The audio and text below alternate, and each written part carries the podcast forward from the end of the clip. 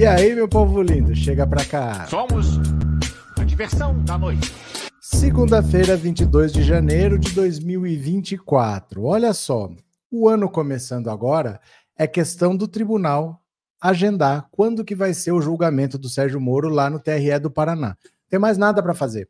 É o julgamento e ele deve ser cassado lá no Paraná. Caso ele não seja cassado no Paraná, vai ter um recurso no, STE, no TSE e no TSE é certeza que ele vai ser cassado. Então, Sérgio Moro sabe que ele vai perder o mandato, mas esse talvez seja o menor dos problemas dele, porque o STF está indo para cima de coisas que ele fez, como juiz da 13ª Vara de Curitiba. Então tem todas as denúncias do Tony Garcia, que são denúncias antigas, de mais de 20 anos atrás, só que tem uma denúncia muito grave, que é do Alberto Youssef. O Alberto Youssef disse que ele teve a prisão preventiva decretada pelo Sérgio Moro, estava preso numa cela e o Sérgio Moro mandou esconder um sistema de gravação para gravar o que ele falava ali dentro, para ver se conseguia extrair alguma coisa dele. Obviamente, isso é completamente ilegal. Porque para você autorizar a escuta, isso tem que estar tá dentro do processo. E se está dentro do processo, a, a parte do, do Alberto Youssef ia saber o advogado dele ia ser notificado, porque ia constar no processo. Então, o Sérgio Moro fez isso sem autorização judicial. Veja só, é um juiz que comete um crime sem autorização judicial só porque o advogado não podia saber. Então, ele mesmo podia autorizar se ele quisesse, mas ia constar para a defesa e aparecer no processo. E ele achou, Roberto Seff achou o gravador dentro da cela, e isso daí dá problema para ele. Ele tem muitos problemas sendo investigados, ele tem a denúncia do Tacla Duran, que ainda está parado um pouco, porque ninguém sabe como é que faz para trazer ele para cá ou não, mas qualquer hora ele aparece aí. Gente, essas coisas não tem que ter pressa, essas coisas demoram, mas elas andam. As consequências virão, e o Sérgio Moro está completamente isolado. Não tem ninguém do lado dele. A classe política odeia Sérgio Moro, porque o Sérgio Moro perseguiu a classe política. Então eles não aceitavam ele como político, ele acabou se elegendo, mas agora que ele vai ser caçado, ninguém está nem aí. Ninguém está do lado dele, ninguém está ajudando. E eu diria para vocês que o União Brasil fez de propósito. União de Brasil podia ter assessorado ele melhor. Eu acho que meio que assim, sabe? Deixa esse cara se ferrar não sei quem convidou, foi aquele, como é que chamava o presidente do União Brasil? Era o, oh meu Deus, esqueci o nome. Luciano Bivar. O Luciano Bivar que convidou, os outros não aceitaram, acho que deixaram ele para se ferrar, deixa ele fazer o que ele pedir, ninguém fala não. Acho que deixaram ele se ferrar, podiam ter falado para ele isso não, isso passou da conta. Eu acho que a classe política odeia tanto o Sérgio Moro que viram ele se ferrando e falou: problema dele, ele que se vira, ele está completamente sozinho e ele pode ser julgado qualquer dia. É questão do tribunal pautar o julgamento dele e acabou. Pedro, obrigado pelo super sticker, viu? Obrigado pelo apoio de coração. Quem puder, deixe seu like, mande um super chat um super sticker logo no começo da live, porque quanto mais interação, mais o YouTube divulga, tá? Eu vou agradecer aqui a Regina que doou uma assinatura para vocês, ó, ela comprou e alguém vai se tornar membro do canal por um mês, porque a Regina foi generosa e comprou assinatura. Obrigado, Regina. Vamos ler as notícias? Vamos lá? Vocês vêm aqui comigo, eu vou compartilhar a tela. Sérgio Moro está indo para a guilhotina e eu acho é muito pouco. Ó. Moro expõe cerco a Lava Jato e chega isolado a julgamento que pode caçá-lo no Senado.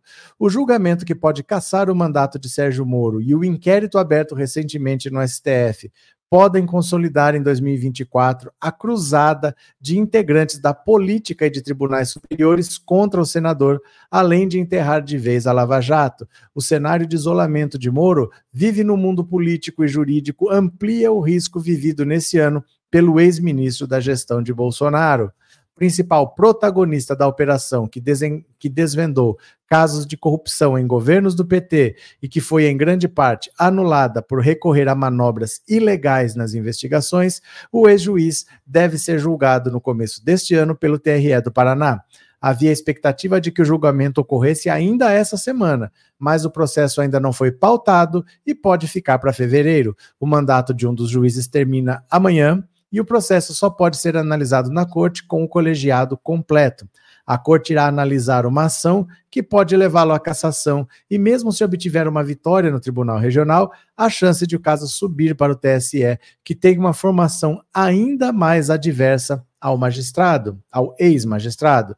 Os processos contra Moro tramitam em um contexto de isolamento do senador, tanto no legislativo quanto no judiciário em Brasília. No auge da popularidade da Lava Jato, os tribunais superiores referendaram praticamente todas as decisões e a classe política temia fazer críticas à operação. Agora, o ambiente é o oposto, o que amplia a chance de o ex-juiz sofrer reveses nos processos a que responde.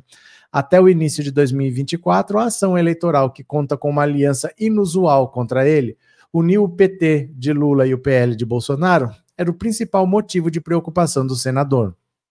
No entanto, em meados desse mês, ele passou a responder também a uma investigação criminal perante o Supremo. O ministro Dias Toffoli determinou a abertura de inquérito para apurar a atuação de Moro no acordo de delação premiada do ex-deputado Tony Garcia, firmado 20 anos atrás, em 2004, no âmbito do caso Banestado. Não, não tem nada a ver com o caso Banestado, não. É, cooperativa. Esqueci o nome da cooperativa, mas não é Banestado. O fato de Toffoli ser o relator do caso, aliás, amplia o risco vivido pelo ex-juiz. O magistrado do Supremo é um dos principais algozes da Lava Jato na cúpula do judiciário. Foi ele quem impôs uma das mais amplas derrotas à, operação no ano passado, quando determinou que as provas oriundas dos acordos de leniência da Odebrecht e também do sistema eh, e MyWebDay respectivamente, de comunicação interna e de contabilidade e controle de pagamento de vantagens indevidas, são imprestáveis em qualquer âmbito ou grau de jurisdição. Também foi o ministro que suspendeu a multa de 10,3 bilhões imposta à JF no acordo de leniência do grupo dos, dos irmãos Wesley e Wesley Batista. E não só, na mesma decisão, o magistrado autorizou o grupo empresarial a ter acesso à íntegra das mensagens da operação spoofing, que possui conversas de integrantes da Lava Jato.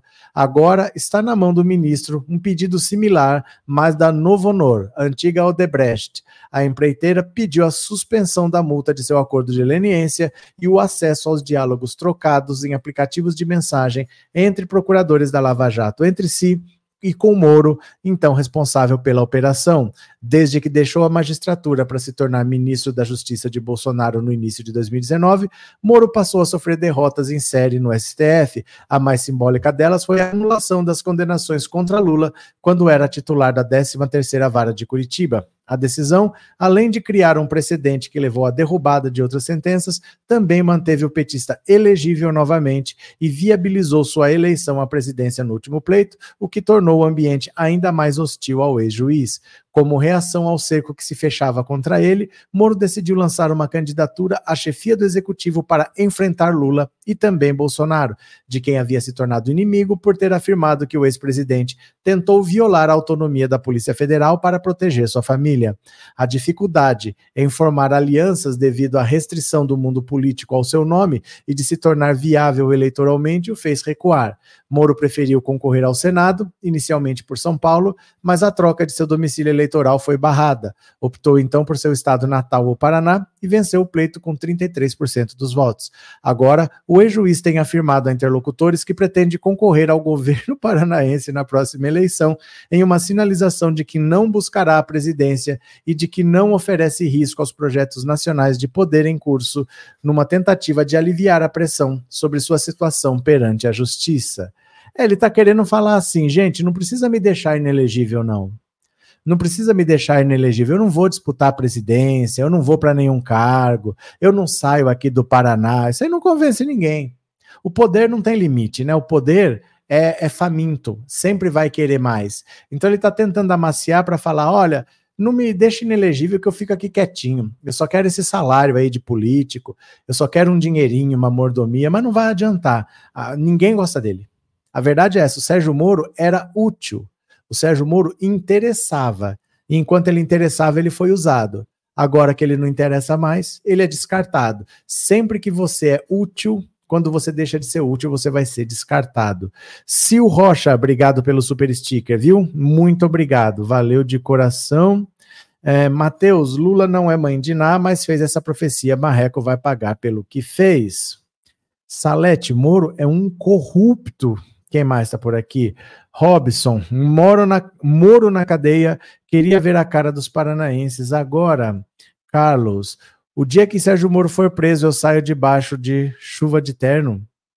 Ah, eu saio debaixo de chuva de terno, entendi. Obrigado, Carlos. Renan, a primeira vitória foi a inocência do Lula, a segunda foi o Bozo se tornar inelegível e a quarta vai ser a prisão do Bozo e do Marreco. Primeira, segunda e quarta? Quero saber qual é a terceira, Renan. Conta para mim. Francisco, boa noite. Fiquei dias sem acompanhar você, mas estou com você de novo. Bem-vindo, Francisco. Chega para cá. Meire, olá, Regina, o anjo bom do grupo. Uhum, que bonitinho. Robson, Sérgio Moro é sujo desde o caso do Banestado. Bruno, Moro tem que ser caçado. O que me preocupa é saber que aqui no Paraná a Michele pode ganhar as eleições suplementares. Mas, Bruno, é assim. Você mesmo disse, pode ganhar. Tem que disputar.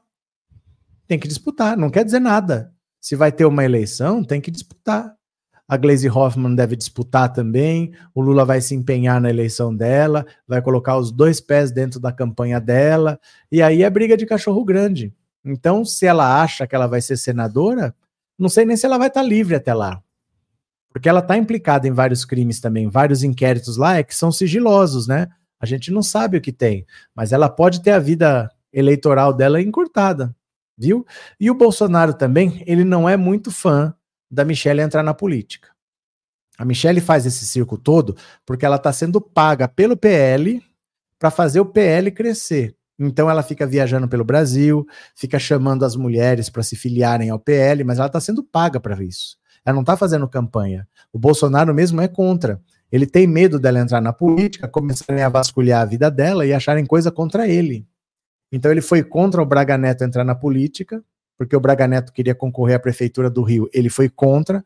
Agora o Braga Neto ficou inelegível junto com ele, ele deu graças a Deus. Ele prefere o Braga Neto inelegível. Eu acho que talvez ele nem deixe ela disputar. Vamos ver.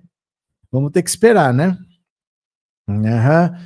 Bruno, por falar em elegibilidade, estou na expectativa da Suprema Corte Americana tornar o Trump inelegível. É que na, nos Estados Unidos você não fica inelegível. Não tem isso. Mesmo que você seja condenado e vá preso, você pode disputar a presidência preso, porque não existe impedimento lá. Lá não existe impedimento. O é, que, que acontece se ele for preso e disputar a eleição? Ninguém sabe, nunca aconteceu.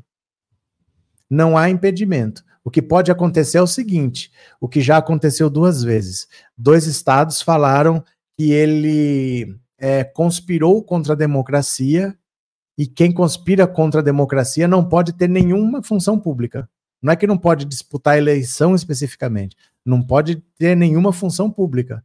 Então eu não posso trabalhar, por exemplo, a NASA, que é uma agência espacial que é estatal, não posso trabalhar. Eu não posso ter função pública.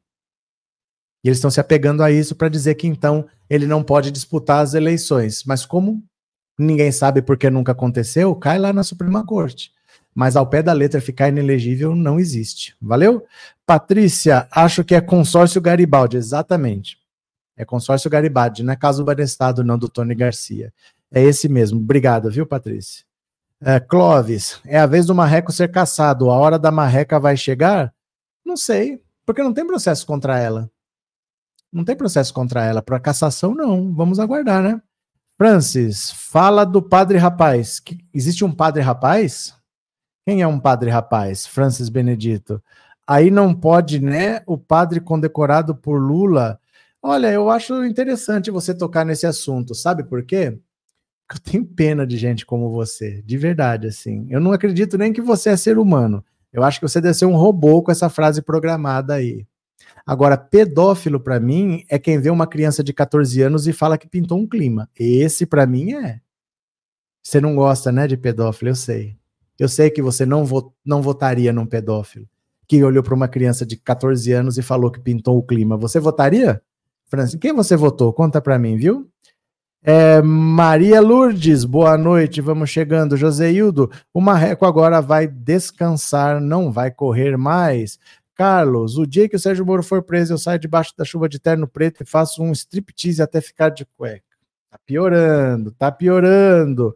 Helena, não sei de qual dos dois Moro ou Bolsonaro me causa mais asco, ó. Eu só sei que o Sérgio Moro, gente, o Sérgio Moro tá desse jeito aqui, ó. Ó o Sérgio Moro como tá, dá uma olhada.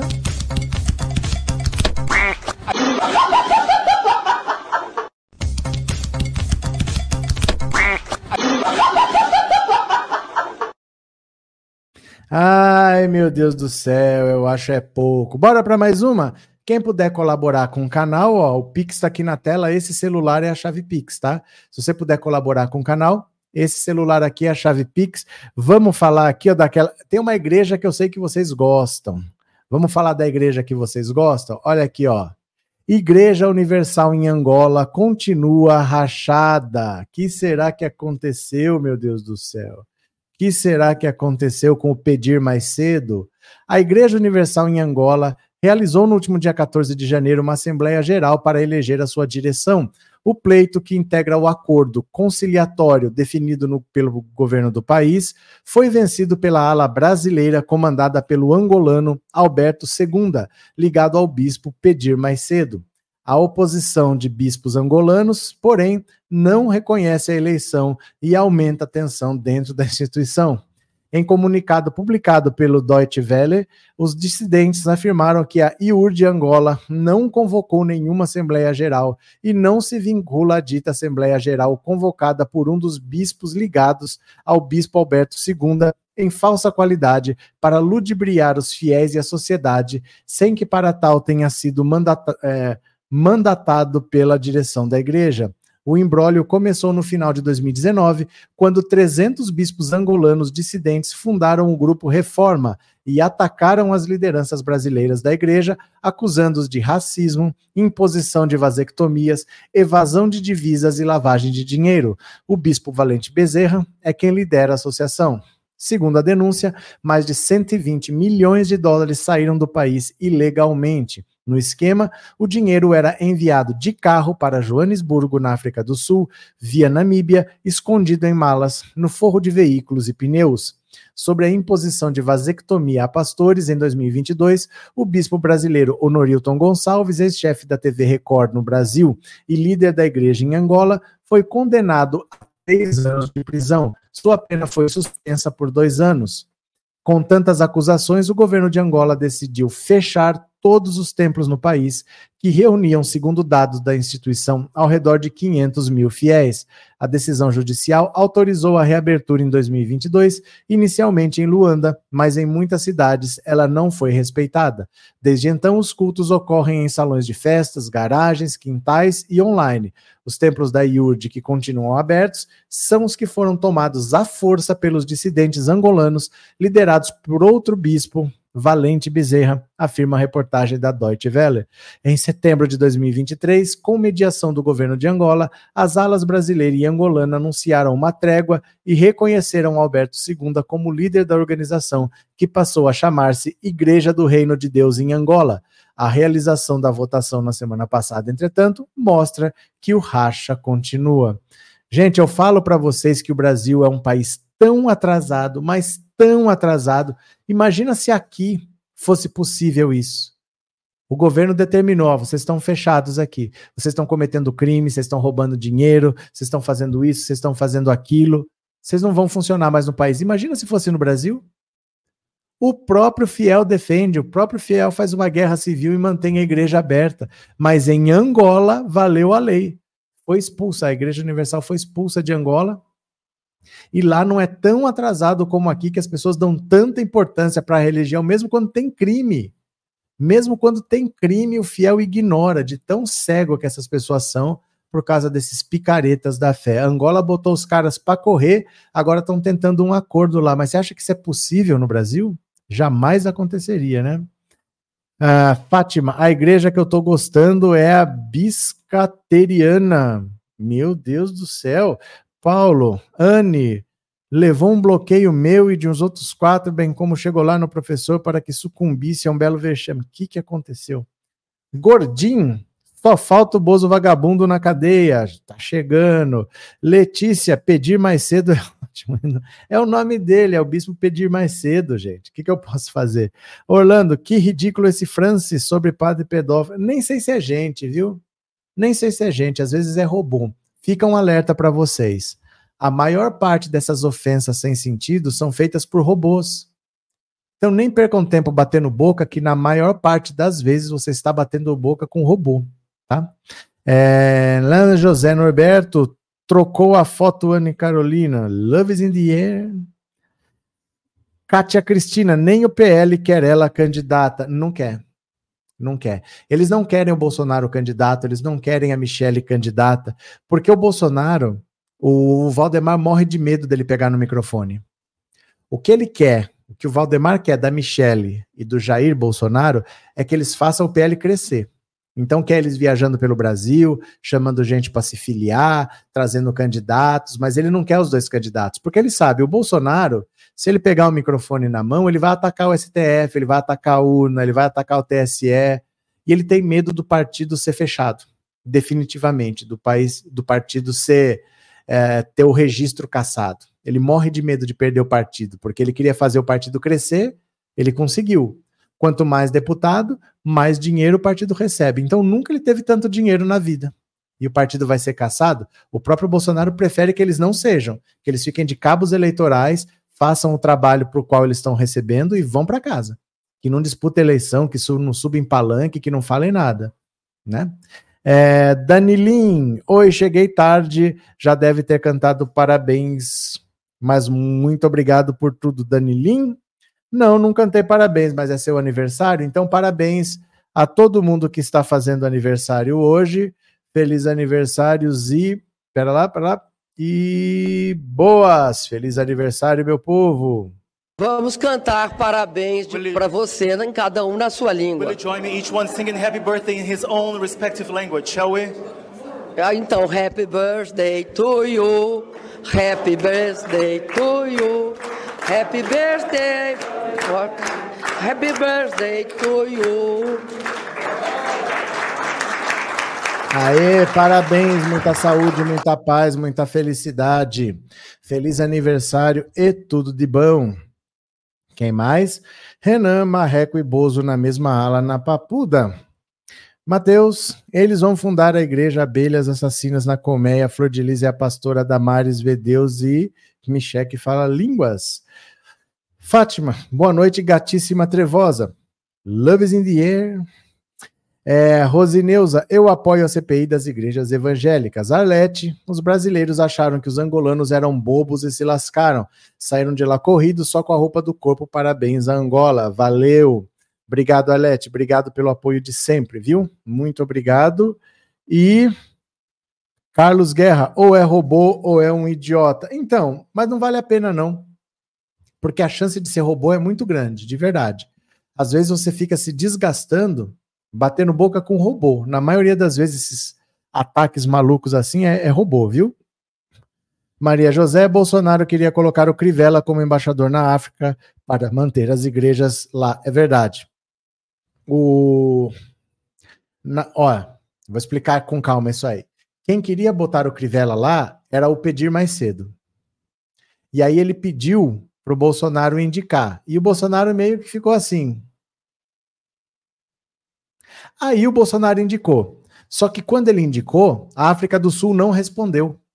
Porque assim, normalmente, se você indica alguém, às vezes o aceite né, do país vem no mesmo dia ou vem no dia seguinte, mas é difícil você indicar alguém e um país recusar, porque eu não indico qualquer pessoa. Eu estou indicando alguém que tem motivo para estar tá lá. No caso dele, o Marcelo Crivella, ele nem tinha terminado o mandato de prefeito. Ele estava de tornozeleira eletrônica. Então, para não recusar, porque recusar é um ato bastante grave dentro da diplomacia, eles simplesmente não responderam e ficou lá. Ficou lá. Ele estava indicado pelo Bolsonaro, mas a África do Sul não falava nem que sim, nem que não. Ficou. Ficou, ficou. E nisso eles foram expulsos de Angola. Aí o Pedir Mais Cedo ficou bravo, porque ele falou: olha, mas a gente apoia você, pede voto para você, e quando a gente precisa, você não faz nada. Aí ele mandou o Mourão falar com o presidente lá. Ele não foi para Angola em momento nenhum. Ele mandou o Mourão e uns deputados da bancada evangélica, mas o presidente de Angola nem recebeu. Porque presidente conversa com o presidente. Se ele quer conversar com o presidente, tem que ir, ir o Bolsonaro lá e não mandar o vice. Ele mandou um Mourão com deputados, ele nem recebeu, eles não foram recebidos pelo presidente de Angola. E ficou essa situação, o governo Bolsonaro inteiro, né? Uh, Lucena, o bispo Honorilton foi o que chutou a, a imagem de Nossa Senhora. Não, não foi. Quem foi foi aquele é, Von Elde, era o sobrenome dele. Quer ver? Ó, ó Elde.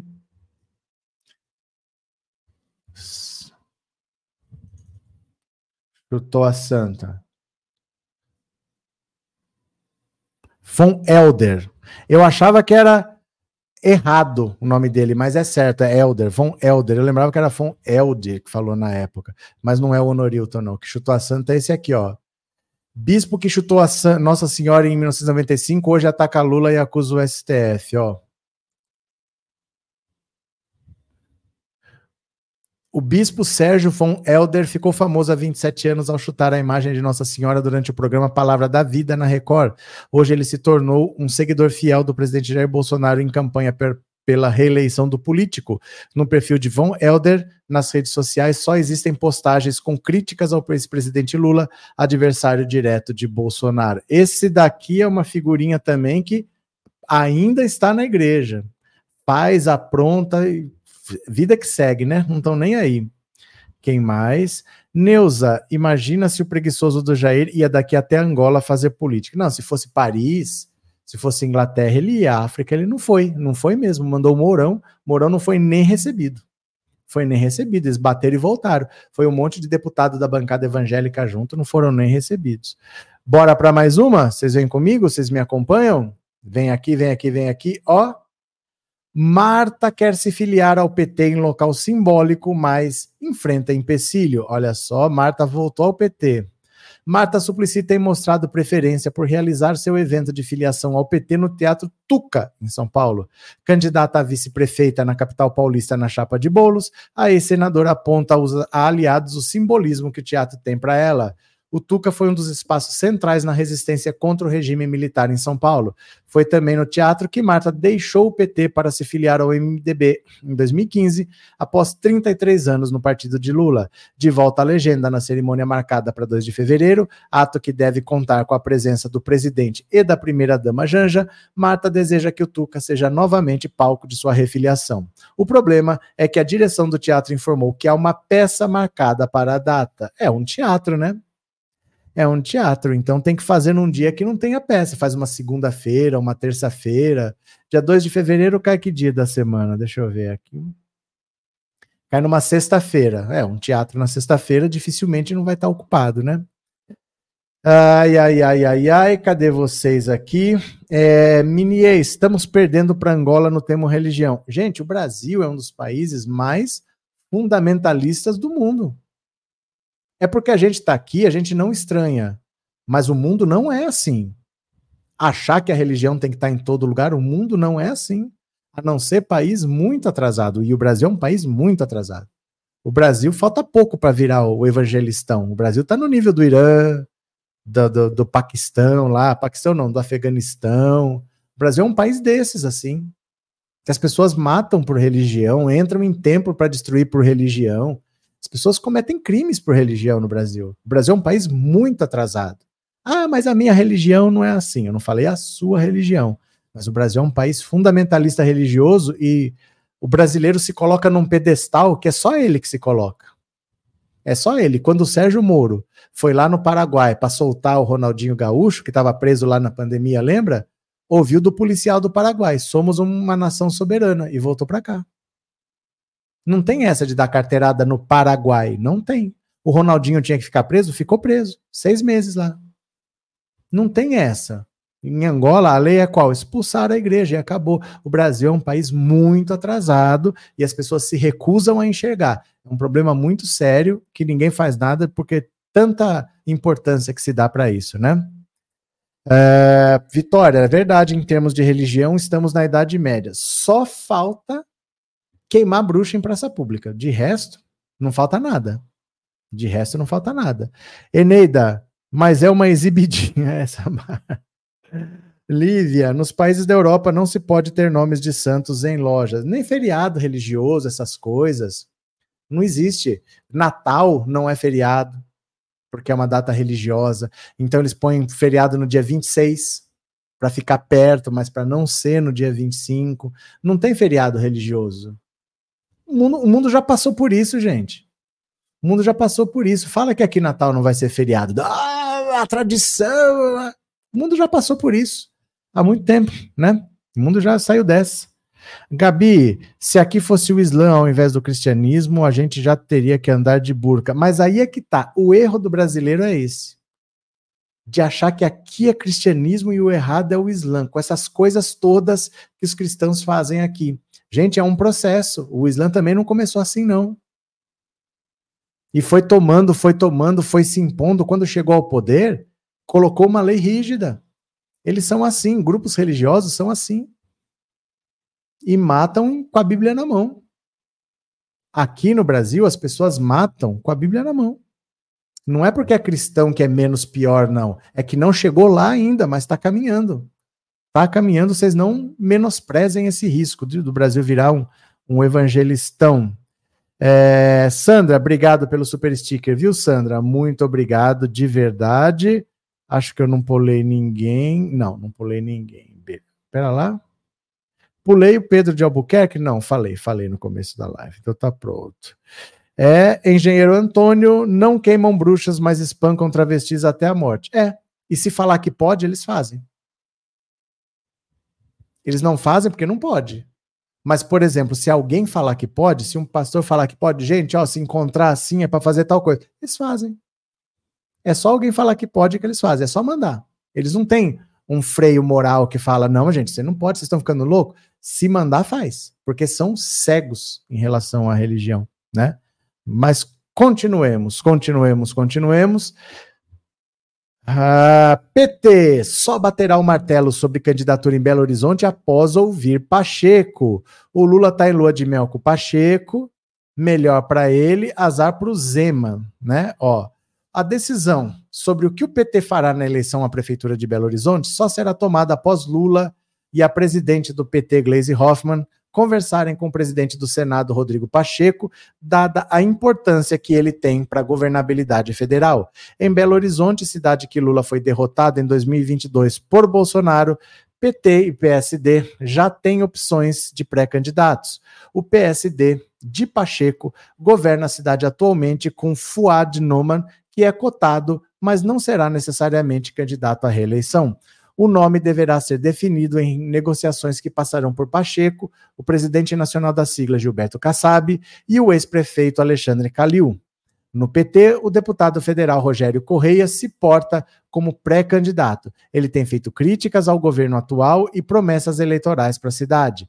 O presidente estadual do PT mineiro, Cristiano Silveira, assegurou à coluna que Correia será candidato. Já estamos conversando para escolher um nome no campo democrático para ser vice.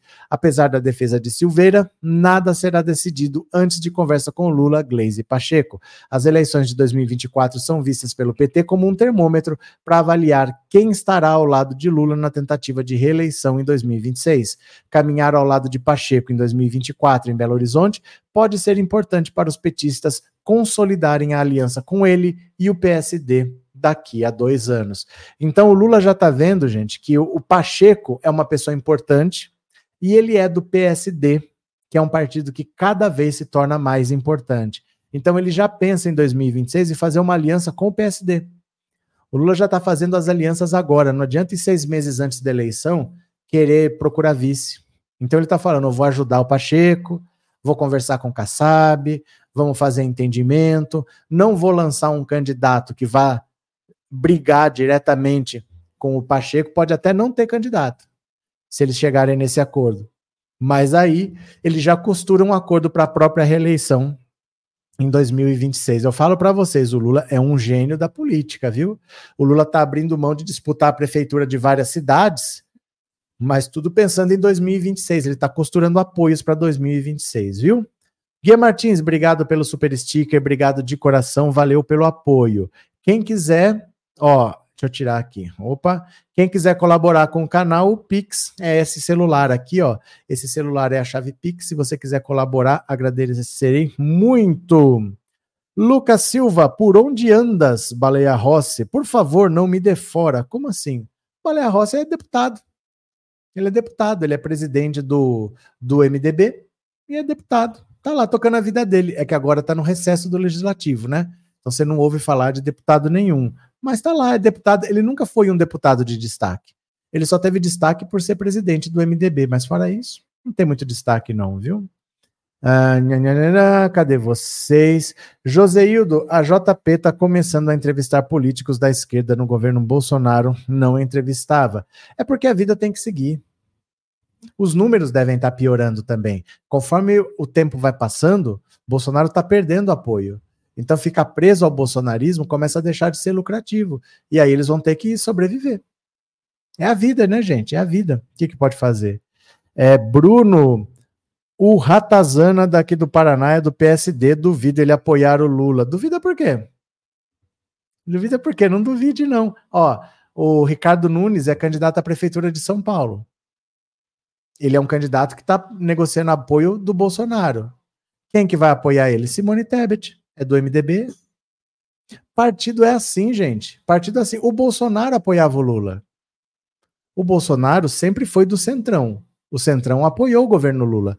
O Centrão apoiou o governo Fernando Henrique, governo Lula, governo Dilma, governo Temer, governo Bolsonaro, governo é, Itamar Franco. Todos os governos Central apoiou. O Bolsonaro apoiou o Lula. E, e eu falo e eu provo. Quer ver? Dá uma olhada aqui, ó. Opa, peraí, cliquei errado no negócio aqui. Pera lá, cliquei errado aqui. Aqui, pera lá. Vou mostrar para você. Que coisa mais linda, quer ver? Ó. Ah, deixa eu ver. Cadê aqui? Pera lá. Ó. Olhem quem Bolsonaro votou. Veja só. Entender que o nosso PT Inclusive, confesso publicamente que eu votei no segundo turno no Lula e escolhi o que eu entendia ser a melhor opção. Nós temos esperanças em nosso país para o ano que vem, mas temos crise pela frente. Eu espero que o companheiro Lula, já que está na moda falar assim, é o apelo final que eu faço aos companheiros do PT, o PCdoB, as pessoas de bom senso nesse. Aí, ó. A vida é assim, meu caro. Na política não tem amigos e inimigos, tem aliados e adversários. Eles podem ser adversários agora, depois eles podem ser é, adversários, podem ser aliados, isso aí tanto faz. Pode ser até que o Ratinho Júnior seja candidato à presidência da República, viu? Pode ser também. Então o Lula está costurando isso daí para barrar também as portas para a direita, para que a direita não tenha um partido forte para ter um candidato próprio, mas esses apoios acontecem, não estranho não, viu? É, Rita de Cássia, estão falando também de lançarem a Duda Salabert. Vamos ver. Vamos ver. Tudo isso tem que pensar em 2026. O Lula não vai comprar briga com o Pacheco agora, pelo contrário, ele está apoiando o Pacheco nessa briga particular que ele tem com o Zema. Então, quem mais? Célia Regina, eu fiquei em choque quando vi esse capiroto chutando a Santa. Tem tempo já, hein? Isso foi de 97. Tempo passa. Uh, Gabi, a Simone decidiu declarar apoio ao Lula antes do partido dela decidir, e se bem me lembro, o partido ficou neutro, não ficou? A decisão de apoiar o Lula foi pessoal dela. Pois é. Só que ela vai ter que apoiar o Ricardo Nunes, porque é do partido dela. Como é que faz? Ela apoiou o Lula, ela está no governo Lula, mas ela vai apoiar o Ricardo Nunes. Do mesmo jeito que o Alckmin é do governo Lula, apoia a Tabata Amaral, não apoia o Boulos. E o Flávio Dino apoia a Tabata Amaral. É do partido deles. A vida é assim, gente. O que a gente vai fazer, né? Bruno, em 2002, o PL lançou o vice de Lula. Em 2006, o Alckmin foi adversário do Lula. E agora, em 2022, o Alckmin veio de vice, enquanto o PL foi o partido do Bolsonaro. E, e tudo isso daí, o presidente do PL é o mesmo. É o mesmo Valdemar. Ele já era presidente lá, quando o José Alencar foi vice. Por isso que o, ele tá alfinetando o Bolsonaro tá dando entrevista, falando que o Lula é maravilhoso. Ele quer que o Bolsonaro saia do partido. Ele tá louco para apoiar o Lula. Ele não vê vantagem em ser oposição. Ele não quer mais ser oposição, ele quer ministério, ele quer estar tá junto, ele quer estar. Tá... Ele se deu bem com o Lula. O Valdemar sempre se deu bem com o Lula mais do que com o Bolsonaro. Então ele prefere que o Bolsonaro saia, pare de encher o saco, porque o dinheiro que o partido recebe é proporcional ao número de deputados que você elegeu, não ao número de deputados que você tem. Então não interessa quantos deputados tem. Se sair todos os bolsonaristas, pode sair. Ele vai receber o mesmo dinheiro porque é proporcional ao número de deputados que você elegeu. Então não diminui. Para ele deu na mesma, viu? Uh, bora para mais uma, meu povo. Vou compartilhar a tela, vocês venham aqui comigo. E foi. Ex-líder do governo Bolsonaro, que já foi ministro de Temer, elogia Lula pelo plano industrial. Adivinha quem é? O Ricardo Barros, que está de olho no Ministério da Saúde, que foi ministro do governo Temer, que mandava no, no, Ministério da Saúde do governo Bolsonaro, e o Centrão perdeu o ministério que tem o maior orçamento de todos, que é o Ministério da Saúde. Ricardo Barros agora já começou a arrastar as asinhas para o governo Lula. E é assim, gente, não estranhem. Esse é o Centrão líder do governo Bolsonaro na Câmara dos Deputados durante o mandato do ex-presidente, o deputado federal licenciado Ricardo Barros elogiou nesta segunda-feira o novo programa industrial anunciado pelo presidente Lula. Em postagem no seu perfil no X, Barros parabenizou a excelente iniciativa do governo federal. Eleito para sua terceira legislatura em 2022, Ricardo Barros atualmente é secretário estadual da Indústria e Comércio do Paraná na gestão do governador Ratinho Júnior. Em 2016 e 2018, antes de ser líder de Bolsonaro, o paranaense foi ministro da Saúde de Michel Temer. Já no primeiro e segundo ano e segundo mandato de Dilma, o parlamentar esteve como vice-líder. O programa elogiado por Ricardo Barros se trata do Nova Indústria Brasil, que foi anunciado nesta segunda-feira por Lula. A iniciativa prevê medidas para fomentar as empresas nacionais, tais como linha de crédito, subvenções governamentais e a exigência de conteúdo local na produção industrial. O investimento no setor é de 300 bilhões. Olha, isso aqui é o Centrão. Vocês não estranhem, o cara foi ministro da Saúde do Temer, estava enfiado no Ministério da Saúde no governo Bolsonaro. Vocês lembram quando teve a denúncia do Luiz Miranda sobre a Covaxin? Ele falou: olha, estão querendo comprar essa vacina que nem está aprovada, essa vacina indiana, e eles estão pedindo um dólar por dose de vacina de propina. Então vai ter o preço da compra, só que são 40 milhões de doses. Eles querem 40 milhões de dólares de propina. E aí eles compram. O Bolsonaro teria dito, né, para o Luiz Miranda, isso é coisa do Ricardo Barros. Aí, ó, o cara estava enfiado no governo Bolsonaro, tá arrastando as asinhas para o governo Lula, porque o Centrão, gente, não sabe ser oposição. É o Bolsonaro que atrapalha o PL. O, o PL tá doido para ser base do governo Lula. O Centrão não sabe ser oposição, eles nem sabem como é que é isso, né? Uh, Gandalf, Ricardo Barros, sempre envolvido em falcatrua desde cargo no Paraná. Essas coisas nunca começam do nada. Sempre tem uma história, né? Neuza, Ricardo Barros e a família toda deles são lixos. Ed Vieira, lá dentro não existe amigos, existem aliados. É, é isso. Gandalf, Centrão faz da política um grande negócio. É também. Clóvis, Lula é um mago da política, ainda não entenderam. Rita de Cássia, Ricardo Barros sempre falou mal do Lula, ai a política. Ah, sempre, sempre, será que foi sempre? Porque o Centrão sempre apoiou todo o governo. Quando ele, o governo estava no PT, ele deve ter falado bem, né? Gandalf, e quem se dá bem com o Bolsonaro? Ele é simplesmente insuportável. Mas não é questão de se dar bem, é questão de que o Bolsonaro era útil, né? O Bolsonaro era útil. Primeiro, porque ele era presidente da República, então qualquer que fosse o governo, o Centrão iria apoiar.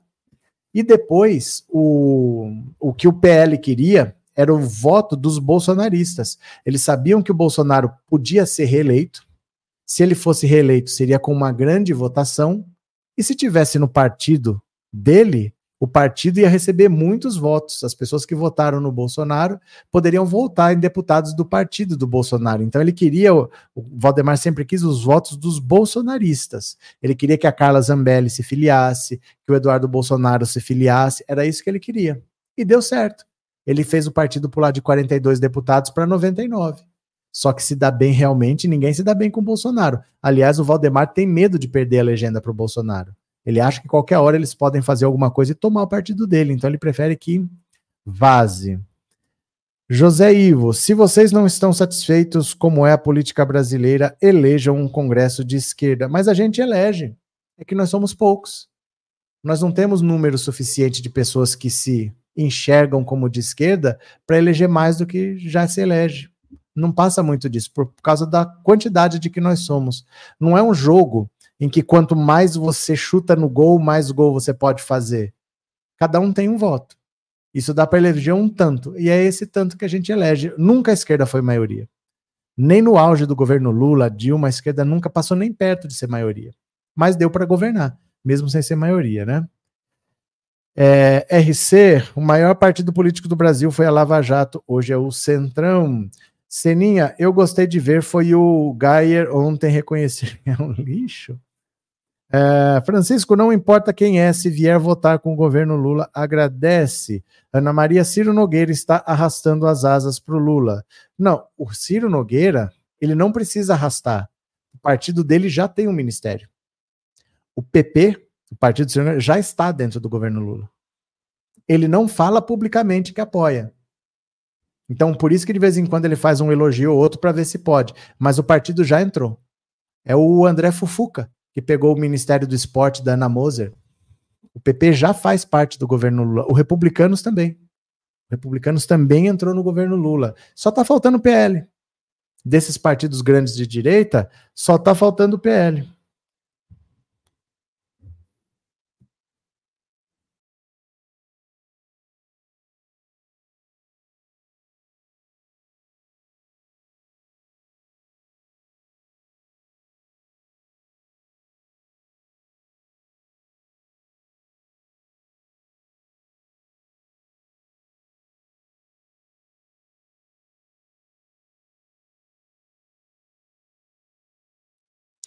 A travadinha, dinha, dinha, dinha, dinha, dinha. A travadinha, dinha, dinha, dinha, dinha, dinha.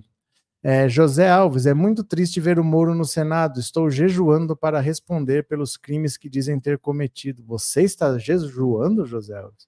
Sério mesmo? Ed Vieira, o Bozo na política hoje só está servindo de estorvo. É, praticamente o que ele podia fazer pelo PL ele já fez. Dificilmente o PL vai ganhar alguma coisa ainda porque a rejeição dele está aumentando, o apoio está caindo. Ele está inelegível e conforme o tempo passa, ele vai perdendo apoio. Então, dificilmente ele ainda vai acrescentar alguma coisa. Aí o Valdemar já está dando umas cutucadas para ver se ele sai, porque ele não acrescenta mais. O PL tem pesquisa, pesquisa do próprio PL, de que o Bolsonaro leva votos de alguns bolsonaristas, cada vez menos, mas leva, só que ele também afasta o eleitor moderado. Então, quando você vai ver a conta, ele afastou mais do que ele levou. Vamos dizer que se eu fosse um adversário do Bolsonaro, eu ia torcer para o Bolsonaro apoiar o meu adversário, porque o adversário mais perde do que ganha. Ele leva alguns, mas ele espanta muitos. Então a rejeição dele está muito alta hoje e o apoio é cada vez menor. Ele está mais atrapalhando do que ajudando, né? Kátia Cristina, ficar ao lado do Bolsonaro é um tiro no pé, nunca vi tanta burrice. É porque ele foi útil quando ele era presidente da República, ele era útil, e nesse último ano ele foi útil para fazer o partido crescer, mas já foi. O que ele podia fazer, eu acho que já está feito, né? Bom, deixa eu pegar aqui, ó. Opa, agora que fechou tudo, né? Deixa eu ver quem colaborou com o Pix. Se você colaborou com o Pix, eu vou ler o seu nomezinho lindo agora. Então vamos ver Pix, Pix, Pix, Pix, Pix, Pix, Pix.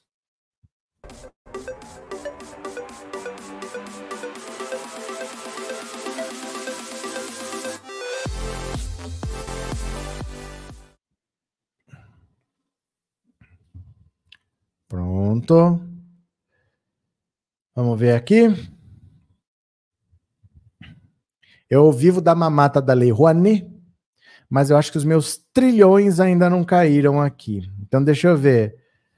Vanda Novik, obrigado de coração pelo apoio, viu? Edith Carmen Branco, muito obrigado, Edith. Márcio Silvestre, muito obrigado. Legal. É, Kátia Cristina Pereira da Silva, muito obrigado, Kátia. Nilo Moreira Teodoro, muito obrigado, Nilo. Vitória Pureza, muito obrigado.